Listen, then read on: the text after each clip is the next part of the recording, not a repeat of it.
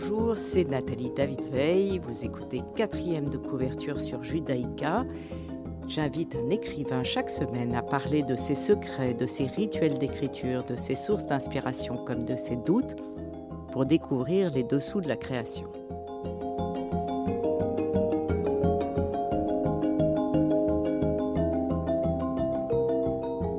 Aujourd'hui, j'ai le plaisir de recevoir Luc Lang, auteur de Le récit du combat qui vient de sortir chez Stock. Bonjour Luc Lang. Bonjour. Vous êtes l'auteur d'une dizaine de romans, de recueils de nouvelles, de monographies d'artistes et de textes d'esthétique sur l'art contemporain, l'architecture et la littérature. Théoricien de l'art, vous enseignez l'esthétique aux beaux-arts à l'École nationale supérieure d'art de Paris-Cergy. Vous avez été en 95 lauréat de la villa Kuyoyama et vous avez reçu le prix Goncourt des lycéens en 98 pour votre roman 1600 euh, ventres et en 2019 le prix Médicis pour La Tentation. Le récit du combat est votre 17e livre. Est-ce qu'il était plus difficile euh, à écrire ou différent que les autres à cause du sujet? Et on y reviendra. Mais le combat, les différents combats de, votre vie est donc un livre euh, assez personnel. Oui, c'est un livre assez personnel et c'est un livre effectivement un peu différent de, de ce que j'ai l'habitude d'écrire, puisque l'essentiel de mon travail d'écrivain, c'est le roman. Je me définis plus comme romancier que comme écrivain, d'ailleurs, quand on me pose la question. Et et là, c'était un peu un livre, euh, je voulais faire une espèce de récit initiatique. D'ailleurs, le titre, euh, il y a le mot récit dans le titre.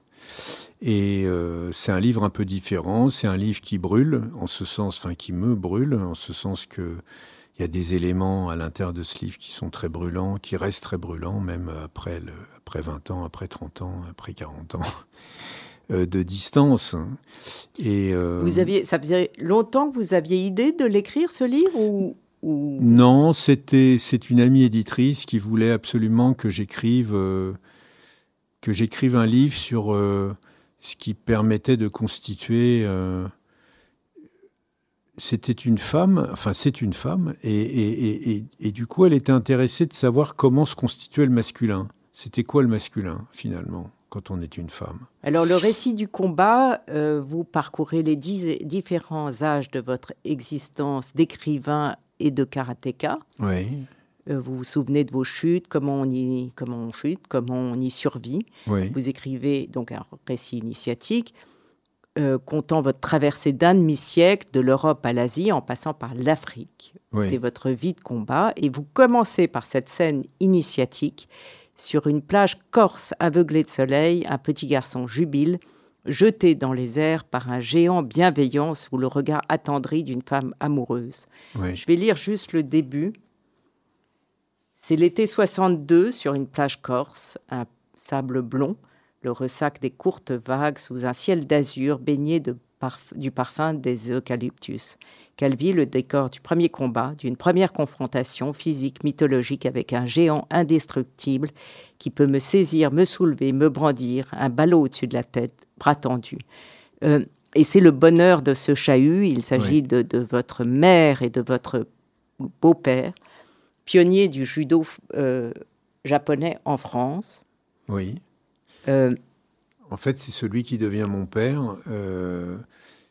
c'est la découverte donc véritablement entière cette fois de cet homme que j'ai aperçu à d'autres occasions, avec euh, lequel ma mère se lie pour finir par euh, se marier avec lui. Et euh, c'est quelque chose, j'imagine, après coup, enfin je me rends compte après coup que c'est sans doute leur voyage de noces. Et donc je découvre cet homme pleinement quand je suis en Corse. Et je découvre le corps d'un homme, en fait, puisque je, connaissais surtout le corps de ma mère en tant qu'enfant euh, dorloter, câliner, comme une mère peut faire avec son enfant. Et là, d'un seul coup, je découvre un corps d'une autre force, et un corps avec lequel je vais me mettre à chahuter, je vais me mettre à, à, me battre au sens du jeu. Et donc, je découvre, je découvre une force, en fait. Mais parce que justement, vous parliez d'un corps masculin ou de comment être un homme. Votre mère aussi faisait du judo, et, oui. mais ça n'a rien à voir. Donc le judo masculin et féminin. Oui, mais c'est surtout que ma mère m'en parlait jamais du, judo. Jamais elle, ne m'en a parlé. Même si après coup, elle m'en a évidemment parlé quand, euh, quand mon père s'est mis à en parler. du coup, elle s'est mise à m'en parler aussi. Mais au départ, euh, elle m'en parlait jamais. Et donc, euh, j'avais jamais un rapport de chahut avec elle, évidemment. Et votre mère refuse cette transmission elle Oui, elle refuse cette transmission. Alors, ça reste très mystérieux pour moi. Mais elle refuse cette transmission. Est-ce que c'est parce qu'elle a le sentiment d'interdire un, un, rapport euh, euh, trop singulier, trop privilégié avec, avec celui qui devient mon père? Mais elle, ne veut pas que vous fassiez du judo. Mais elle, ne veut pas que j'en fasse. Elle vous pousse vers la gymnastique que vous n'aimez pas tellement. Que je déteste même parce que j'ai toujours eu la peur du vide. Hein. La chute est quand même le motif central du livre. Et euh, dans mes pires cauchemars, c'est toujours, euh, j'ai toujours le sentiment que je chute. Hein. C'est un, un, motif récurrent dans mes cauchemars, la, chute. Et euh, elle me fait, elle me fait faire exactement ce qui, me, ce qui est menacé par la chute, à savoir la, gymnastique, où l'on fait des soleils autour de la barre fixe, où l'on euh, l'on fait des sauts périlleux arrière, avant. Enfin, vraiment, on est vraiment un être volant quand on est un gymnaste. Et vous lui en avez jamais parlé? Vous ne lui avez jamais dit « je n'aime pas ça » Non, parce que je suis d'une génération où les enfants ne parlent pas. C'est-à-dire, euh, on, on, obéit aux ordres euh, parentaux et donc on s'exprime fort peu. Et donc je subissais cette gymnastique euh, euh, et, mon père subissait le fait que je ne pouvais pas faire de judo, en fait. Alors que, euh, sans aucun doute, j'étais extrêmement attiré par ce, ce type d'activité où justement il s'agit de rester les pieds sur terre et au contraire de solidifier ses appuis. Je, je vous cite, vous dites du judo, il s'agit de dessiner, de tracer, d'inventer dans la masse corporelle une nouvelle géographie motrice, une nouvelle cartographie sensible, ce qui serait en définitive une éducation de l'être. Et c'est ce qui m'a passionné dans, votre livre. Oui. Euh, c'est cette définition de l'être à travers cet art euh, martial que vous allez découvrir. Parce que vous allez essayer le judo et en fait, vous ne continuez pas adulte, vous vous y tournez, bien entendu. Oui, mais euh, j'ai une espèce d'incapacité qui est probablement due maintenant, je m'en rends compte, euh, sans doute à l'oreille interne, qui fait que les mouvements tournoyants me sont euh, assez pénibles. J'évite la nausée et le mal de mer, c'est le cas de le dire. Et, et, du coup, je me tourne vers un autre art martial, puisque j'ai eu cette éducation où j'ai eu un père qui, malgré qu'il ne puisse pas pratiquer le judo avec moi, me parle sans cesse du Japon, me parle sans cesse du zen, et me parle sans cesse des sensations extraordinaires euh, qu'il en éprouve. Et lui, qui est un, qui est un ouvrier, euh, trouve son aristocratie, son élégance, euh, son maintien à travers quelque chose qui est une pratique qui n'a pas de limite, puisque c'est un art, donc c'est sans limite, et l'horizon est toujours ouvert devant soi. Et donc il le rend, pour moi, cet horizon très désirable. Et en fait, j'ai très envie de le rejoindre dans cet univers. Alors, vous vous mettez en quête d'un maître. Oui. Euh, on, voit les mauvais maîtres, les bons maîtres. Il faut aller jusqu'au Japon. Et puis, c'est pas encore ça. Euh, et, là, vous trouvez l'essentiel. Oui. Et, c'est une chance, en fait. Oui, c'est une chance parce que les, les, grands maîtres sont rares, hein, tout de même. Et il euh, y, a, y, a, du tâtonnement, et puis il y a un moment donné, effectivement. Euh, alors au Japon, euh, en l'occurrence, j'ai un maître magnifique, sauf que moi, au Japon, j'y réside six mois et je rentre à Paris. Mais je rentre à Paris avec une révélation qui est celle de la découverte du rythme, la découverte de l'explosivité, la découverte de l'accélération, toutes choses que dans le dojo où je pratiquais, je, n'avais pas eu ce sentiment et cette révélation. Et donc quand je rentre, à Paris. D'une part, euh, j'ai un conflit avec, euh, avec le, mon maître parisien parce qu'il trouve que j'ai fait trop de progrès et, il en prend ombrage. Et donc je, je quitte et là je, je, rencontre ce maître qui est encore aujourd'hui le mien. On va écouter euh, votre premier... Serge Chouraki, pour ne, pour ne pas le citer. Voilà. votre premier choix musical, Armstrong, It's a Wonderful World.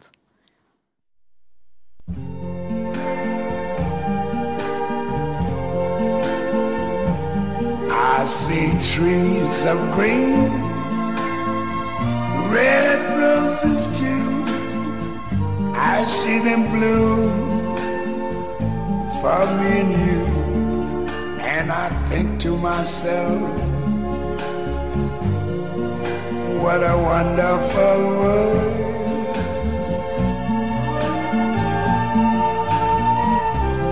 I see skies of blue clouds of white, the bright blessed day, the dark sacred night. And I think to myself, what a wonderful world.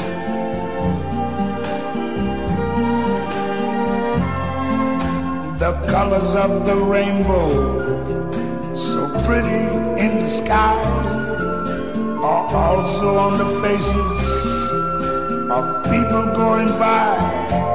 I see friends shaking hands, saying, How do you do?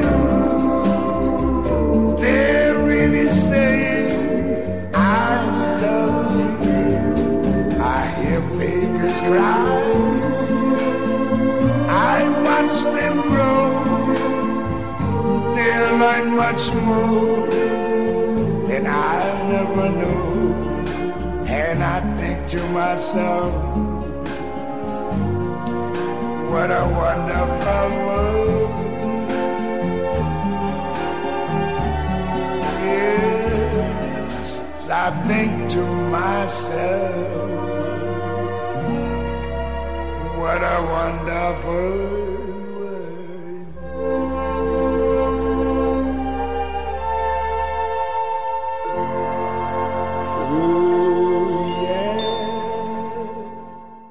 Luc Lang, le récit du combat, euh, c'est toute votre vie qui est dans, dans, dans, cette histo- dans ce livre. Euh, non seulement parce que les, les combats, c'est aussi les chutes, vous parliez des chutes, mais c'est aussi les échecs. Oui, Et il y a, y a ces- ce chapitre, euh, vous racontez ce chapitre indien ou cow-boy, votre admiration de votre beau-père, et vous le décrivez comme, parce qu'il possède une sorte de paix que je ne m'explique pas, mais qui semblait ouvrir euh, un espace très lumineux par rapport à votre cousin qui, lui, était déguisé euh, en indien et à qui tout réussissait. En cow-boy, en cow-boy. euh, Oui, oui. Pardon. Oui, oui, lui, il est en cow-boy, puisque, en fait, il, est, il a un père qui, est, qui semble être sur le chemin de la réussite professionnelle. Et donc, il a un magnifi- une magnifique panoplie de cow-boy, et moi, j'ai une pouilleuse panoplie d'Indiens. Voilà. Et, et- et justement, ça vous fait dire que c'est ce, euh, cet art martial qui, qui transforme les gens, puisque l'essentiel est de est, est ailleurs et Oui. de rentrer dans, Voilà. euh, je vous cite, dans le courant du fleuve, c'est-à-dire dans autre chose qui est une sorte de, c'est presque monacal votre vision de l'art martial. Oui, c'est vrai, oui. Bah, je m'aperçois d'une part que, que mon père euh, est très indifférent à, à, à la hiérarchie professionnelle. hein. Il, se fiche pas mal de, de devenir euh, contremaître. D'ailleurs, il refuse de devenir contremaître dans son usine, alors que c'est un très bon ouvrier. Et puis, euh, ils, ont un rapport euh, extrêmement marginal à la société. Ils deviennent végétariens dans les années 60, ce qui est absolument une pure hérésie à une époque où l'American Way of Life fait qu'on mange de la viande à tous les repas. Et là, d'un seul coup, euh, ils décident de devenir végétariens. Enfin, aujourd'hui, c'est- tout à fait courant. hein. mais à l'époque, dans les années 60, moi, je sais que même sous la torture, je n'aurais jamais avoué à mes copains d'école que j'étais végétarien. C'était absolument pas possible, quoi. Et euh, donc mes parents endossent une marginalité euh, à la fois alimentaire, à la fois par leurs activités, à la fois par, un rapport à la hiérarchie en entreprise qui les laisse indifférents.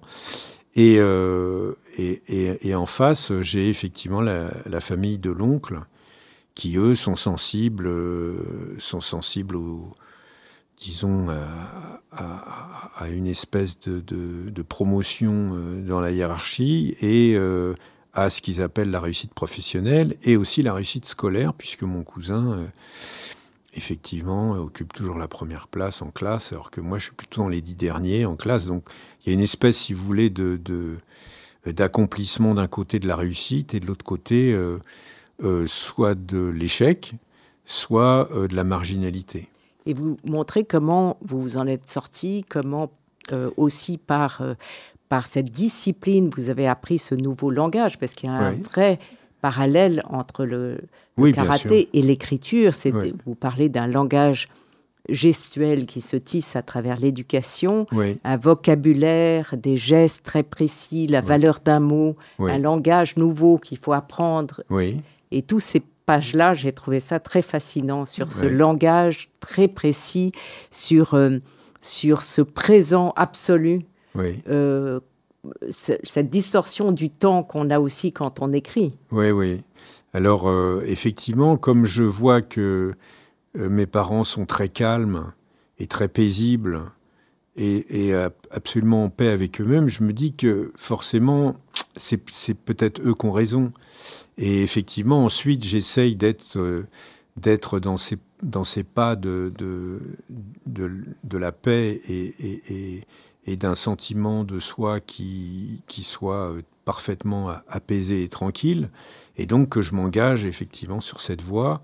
Et, euh, et, cette voie est une voie un peu difficile, âpre, et qui demande régularité, discipline, qui est celle de, des, arts, des arts martiaux, mais des arts en général. Enfin, je veux dire, si on est artiste peintre ou sculpteur, il faut bien travailler tous les jours non, mais là, En plus, vous avez des examens tout le temps. Oui, oui, bien sûr, il y a des examens euh, nationaux et, euh, et, il faut préparer ces examens. On est devant des jurys. Et, et donc, euh, Vous êtes nombreux à... à pratiquer à ce niveau-là, à haut niveau, le karaté? Non, on est, on est quelques, quelques centaines, quoi. Hein, quelques centaines. Il y a 250 000 adhérents à la fédération de karaté et on est quelques centaines à ce niveau-là, à peu près, oui. Mm. Et tout le monde l'exerce de manière aussi intellectuelle que vous, si je puis dire? Non, enfin, non, moi je j'en ai fait un mode de vie en fait. J'en ai fait un mode d'existence et euh, pour moi la régularité dans cette pratique est aussi importante que celle de, l'écriture. Mais vous dites d'ailleurs écrire demande une condition d'athlète. Oui. Euh, oui, parce que écrire en fait, euh, ça réclame d'être un nombre d'heures très important à son bureau par jour. Et l'immobilité, en fait, c'est un effort physique parce que tout dans le, enfin, le, vivant n'est qu'un mouvement perpétuel, que ce soit nos cellules, que ce soit les, flux sanguins, les flux lymphatiques, que ce soit... On sait bien, on a fait par exemple un, recensement des, du mouvement des traits du visage et, du clignement des yeux, par exemple. En fait, le visage n'arrête pas de bouger tout le temps, tout le temps, tout le temps, par des choses imperceptibles sur le visage, mais le visage est en mouvement perpétuel. Et le fait de s'immobiliser derrière un bureau, c'est quelque chose qui n'a absolument rien de naturel par rapport au corps en mouvement que, qui est celui de tout être vivant. Et donc c'est un effort physique pour s'immobiliser, hein, pour se mettre en immobilité pour écrire.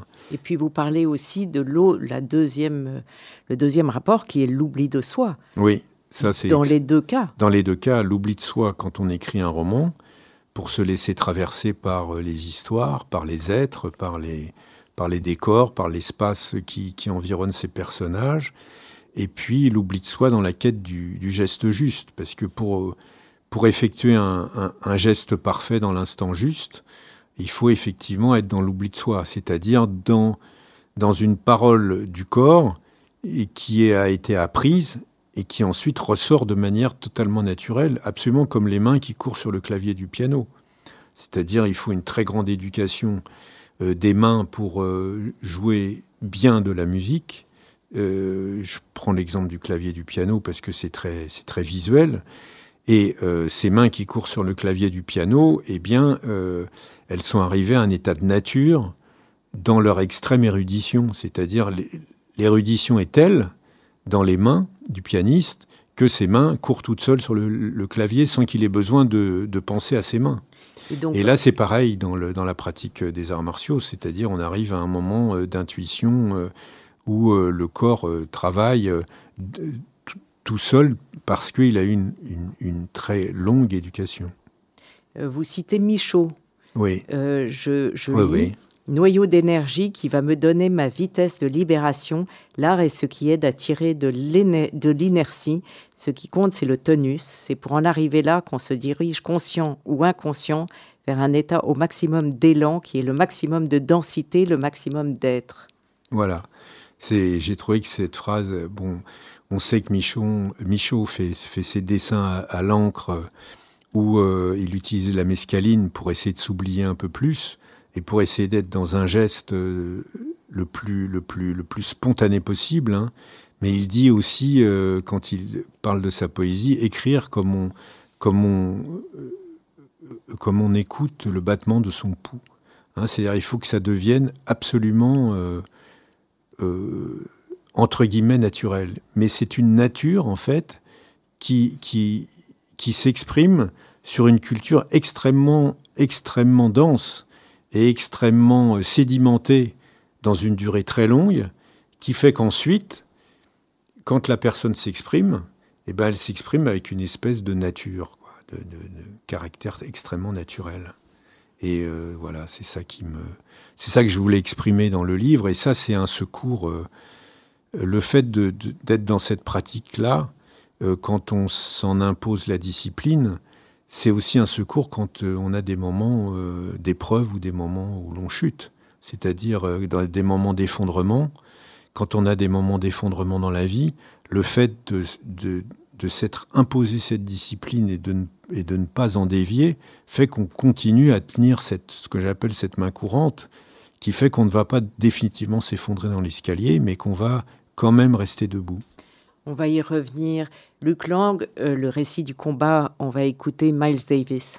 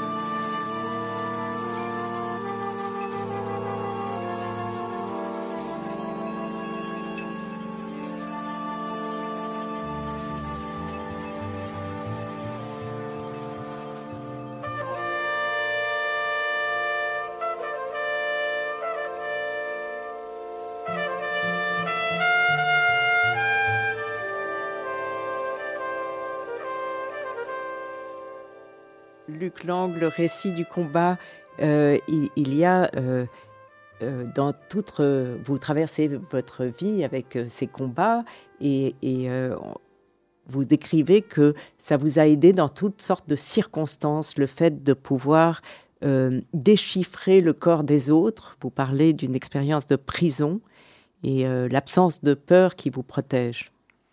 Oui.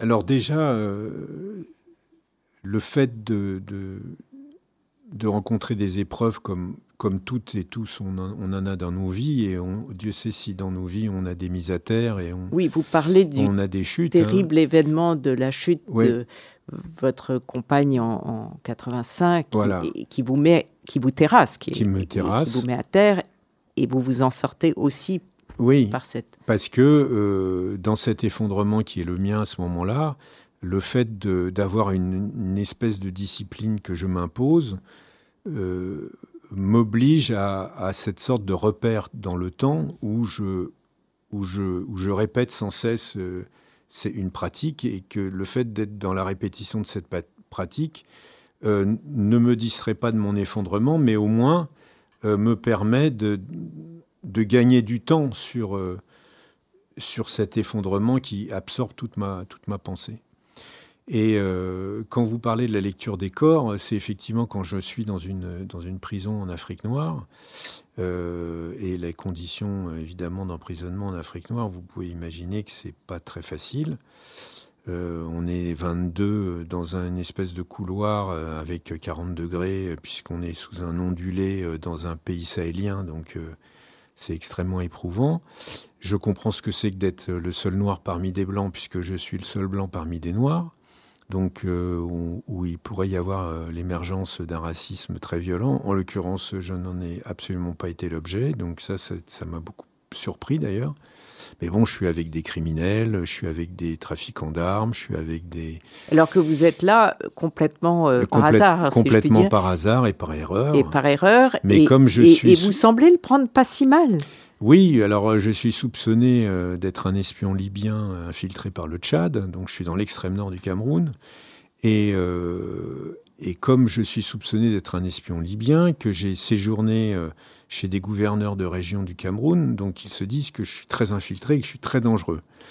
Donc du coup, ils me mettent au secret dans cette prison et je n'ai pas, je n'ai aucune possibilité de contacter mon ambassade, mon consulat je ne peux contacter personne. Donc je suis dans cette prison, je vais subir un interrogateur très long dans une maison euh, complètement déserte et isolée. Enfin, c'est comme dans un film américain euh, où l'on se dit qu'on va pas s'en sortir.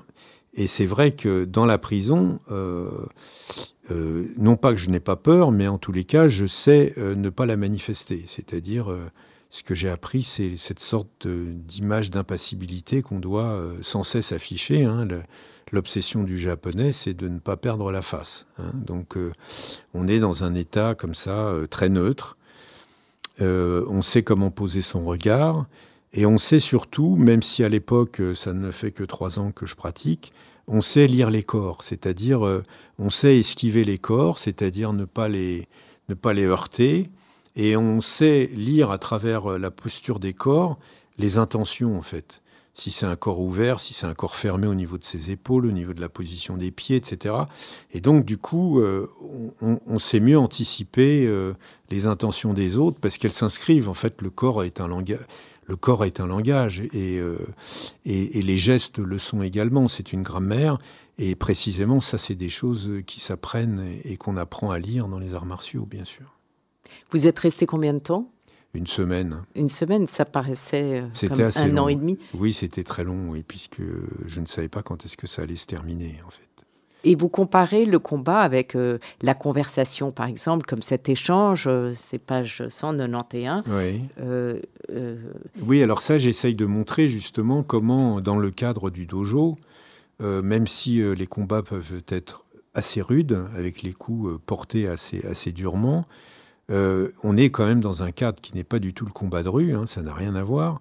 Donc même s'il y a du combat dans ce cadre-là, le but n'est pas de détruire l'autre, mais euh, il faut penser à la maïotique de Socrate, c'est-à-dire la manière, en questionnant l'autre, de faire monter en lui une intelligence qu'il ne soupçonne pas en lui-même.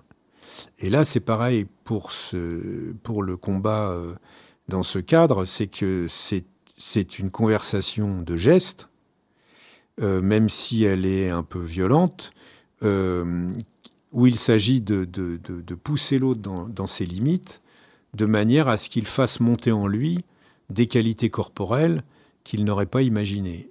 Et ça vaut autant pour nous, puisque l'autre, euh, l'adversaire, également nous pousse dans nos limites et nous oblige à euh, essayer de trouver en nous les ressources qui vont nous permettre de répondre à ces attaques.